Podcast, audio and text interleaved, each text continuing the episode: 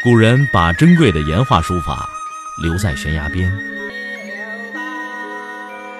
我把时间打磨成碎片，留在你的耳边。拿铁磨牙时刻。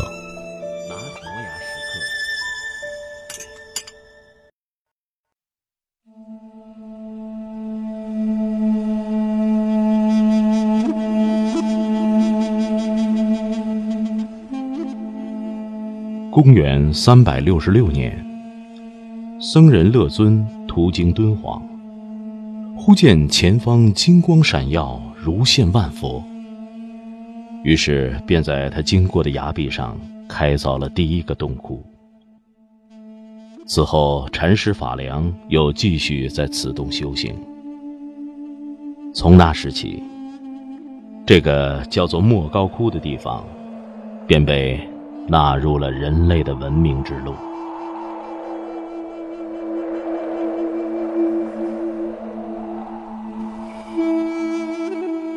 公元一零三五年，为躲避西夏入侵的战乱，莫高窟里的和尚把经卷、画符等历代宝藏三万余件封藏在这个洞中，并用土墙将洞口堵上。再画上菩萨像作为伪装。西夏占据敦煌百余年，当初封藏宝藏的人也不知所终。那些被封尘的宝贝，在那个洞里一睡就是近千年。公元一九零零年。看守莫高窟的其貌不扬的王道士，意外地打开了那个尘封的洞室，一面墙被扒开，稀世珍宝重现天日，也迎来了中国学术伤心史的开端。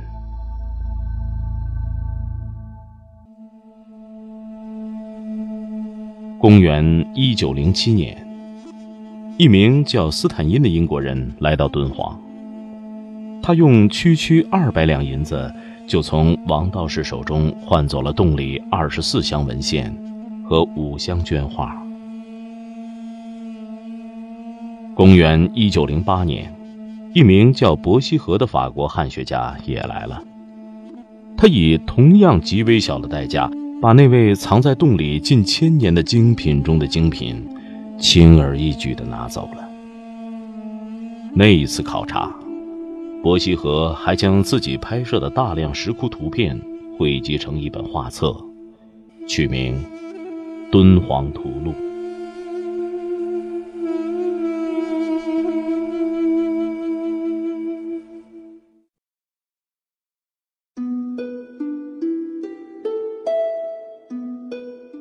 公元一九三五年。在法国塞纳河畔的一个旧书摊上，一名在法国求学的中国年轻人发现了这本毫不起眼的旧画册。轻轻翻开那本画册，一个奇妙的世界一下子在他面前洞开。他才知道，自己不远万里来到法国寻找绘画艺术的天堂。而真正的艺术天堂竟然藏在祖国西北的大漠里。更让人痛心的是，那一幅幅惊艳绝伦的敦煌大幅绢画不在自己的祖国，而是挂在他国博物馆最醒目的位置上。他待不下去了，辞别在巴黎的妻女，也辞别了那优雅的沙龙画家生活。独自踏上了开往祖国的国际列车。那一年是一九三六年。这个自幼酷爱绘画的年轻人叫常书鸿，出生在杭州一个满族家庭。十四岁考入浙江省立甲种工业学校。二十一岁时。转任浙江省立工业学校美术教员。后来在朋友们的资助下，携妻子到法国学习西方绘画。当时，他在国际画坛上已经声名鹊起，多次获得当时法国学院派最权威的画廊巴黎春季沙龙金银奖。娇妻爱女，如日中天的绘画事业，全因异国街头与敦煌的偶然邂逅而改变。常书鸿毅然抛开了优雅舒适的生活，选择了风沙漫漫的大漠。那一个转身，就结下了他与敦煌一生不解的缘。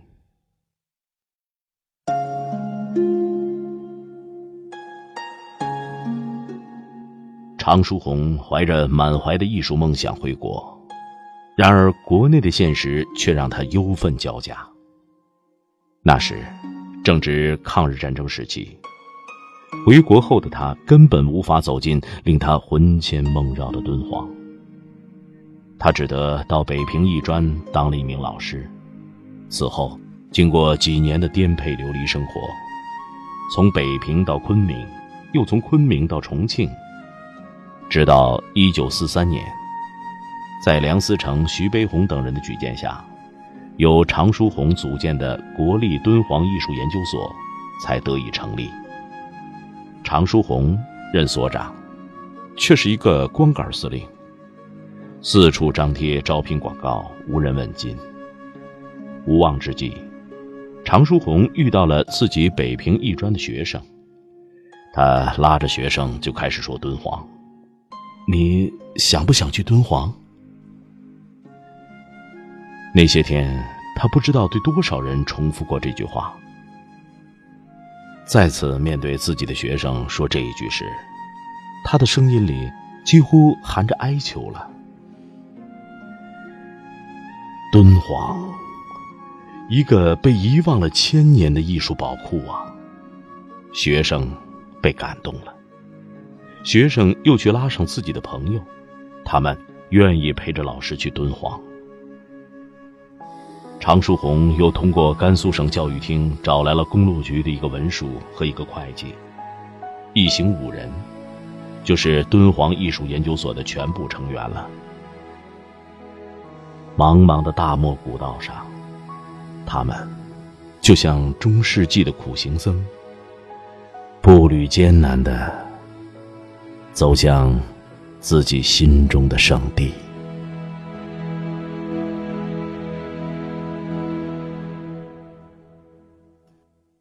当时我默默的就站在这个曾经轰动世界，而今却已经是空无所有的藏经洞当中，百感交集。这空空荡荡、寂静幽暗的洞室，像是默默的回顾着他的盛衰荣辱，又像是无言的怨恨着他至今遭受的悲惨命运。很多年以后，常书鸿回忆起自己第一次站在敦煌莫高窟里的感受时，仍然心痛不已。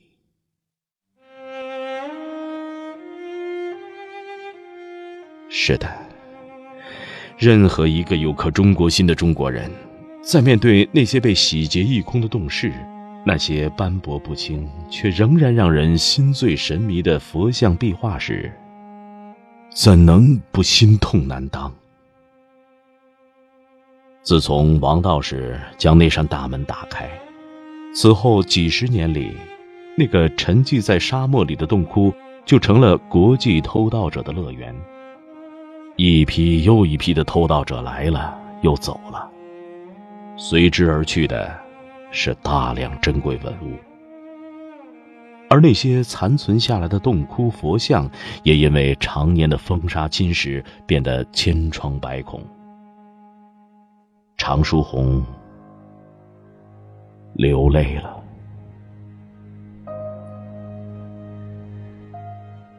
起步是那样的艰难，莫高窟如此珍贵又如此脆弱，因为那些壁画彩塑都是泥质。保护工作做起来更显艰难。在那个只有黑白胶卷的年代里，常书鸿决定和同伴们一起，通过临摹壁画来保存那些稀世珍宝的本真面貌。石窟里没有梯架，没有照明，他们就在小凳子上作业，一手举着小油灯，一手执笔，照一下，画一笔。这还不是最难的。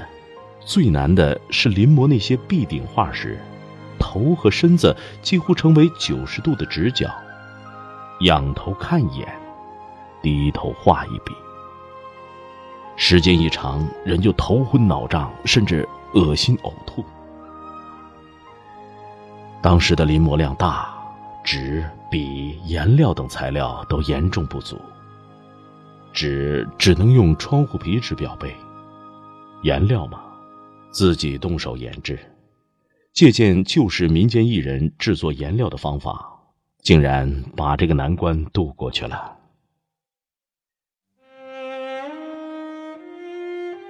与身处大漠的孤独相比，物质上的艰苦根本不算什么。为等一个远方的熟人望眼欲穿，为一封来自家乡的书信长夜不眠。看到那些陪自己来大漠的同伴们形影相吊、寂寞孤苦，常书鸿也常常觉得不忍。可他还是写信把远在内地的妻子劝来了。他希望学雕塑的妻子能同他一样，在那些大大小小的洞窟里找到快乐的天堂。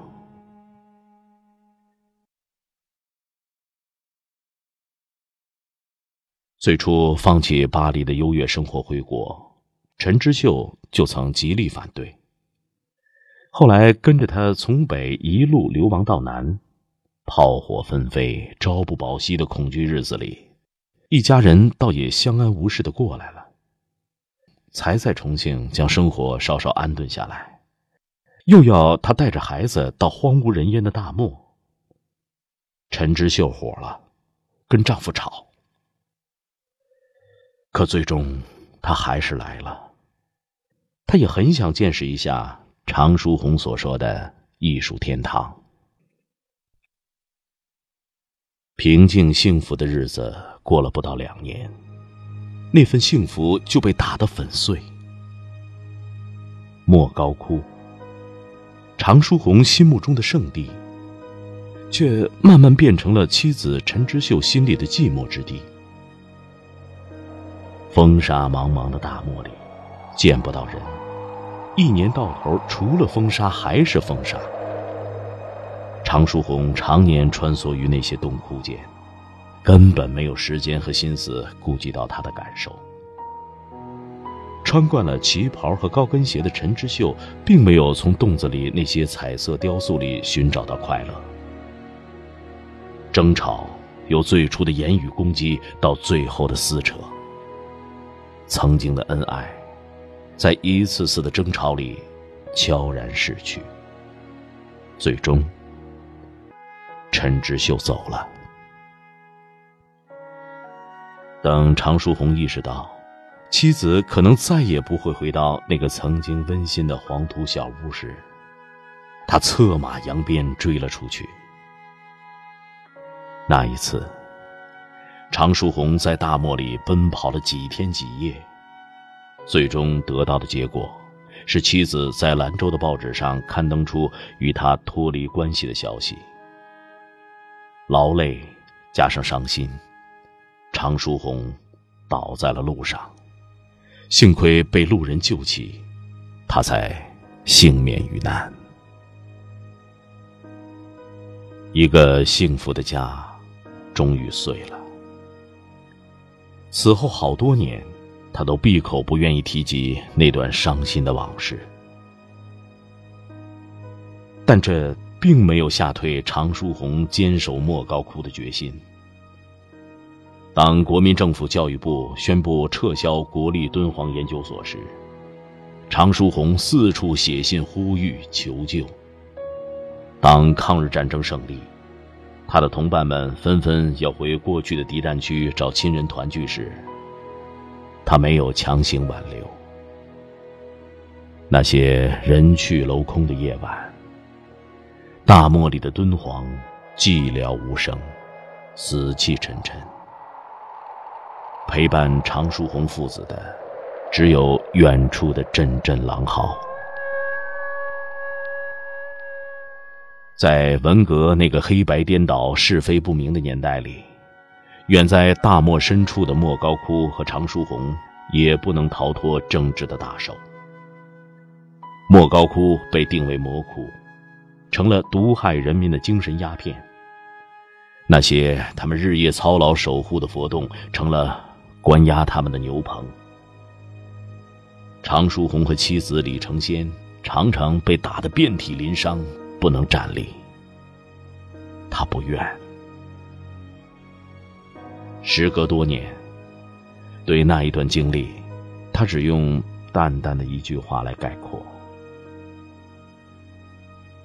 我是个幸存者，一个留下满身纪念品的幸存者。十年过去了，二十年过去了。半个世纪过去了，越来越多的人来到敦煌，同常书鸿并肩站在一起，担负起临摹、维修、加固、编码的工作。常书鸿却一天天老去。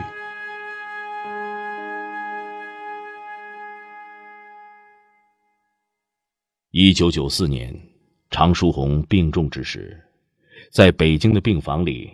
他给女儿常沙娜安排后事。他说：“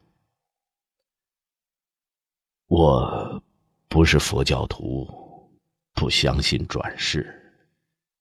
不过，如果真的再一次托生为人，我愿意还是常书鸿。我还要去完成那些。”没有完成的工作。一九九四年六月二十三日，常书鸿在北京逝世，享年九十岁。离开常书鸿之后的陈之秀，生活并不如意。对于自己当初的逃离，他只有一句话：一失足。成千古恨。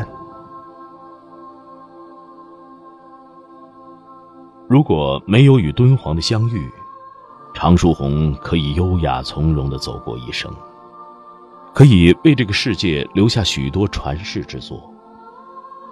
可，敦煌莫高窟里那些彩衣飘飘的飞天，却可能还要在漫漫的风沙中独自哭泣。而不知又有多少千年的瑰宝，要永远的从敦煌那片热土上流失。常书鸿的老家在烟雨迷蒙的西子湖畔，然而他却把自己的墓穴选在了茫茫的敦煌大漠。如今，透过敦煌莫高窟九层大殿敞开的楼窗。可以隐隐看到远处沙漠里有一个小小的黑点，那就是常书鸿永远安歇的地方。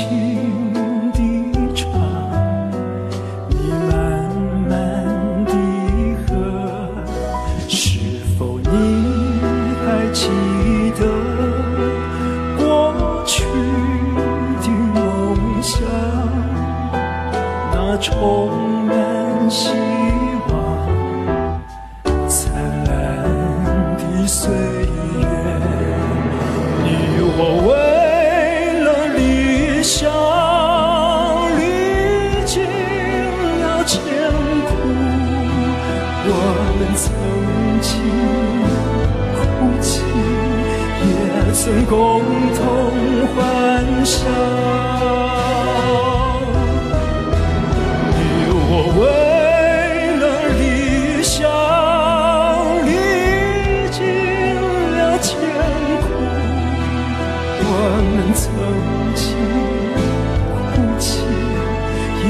曾共同欢笑但愿你会记得。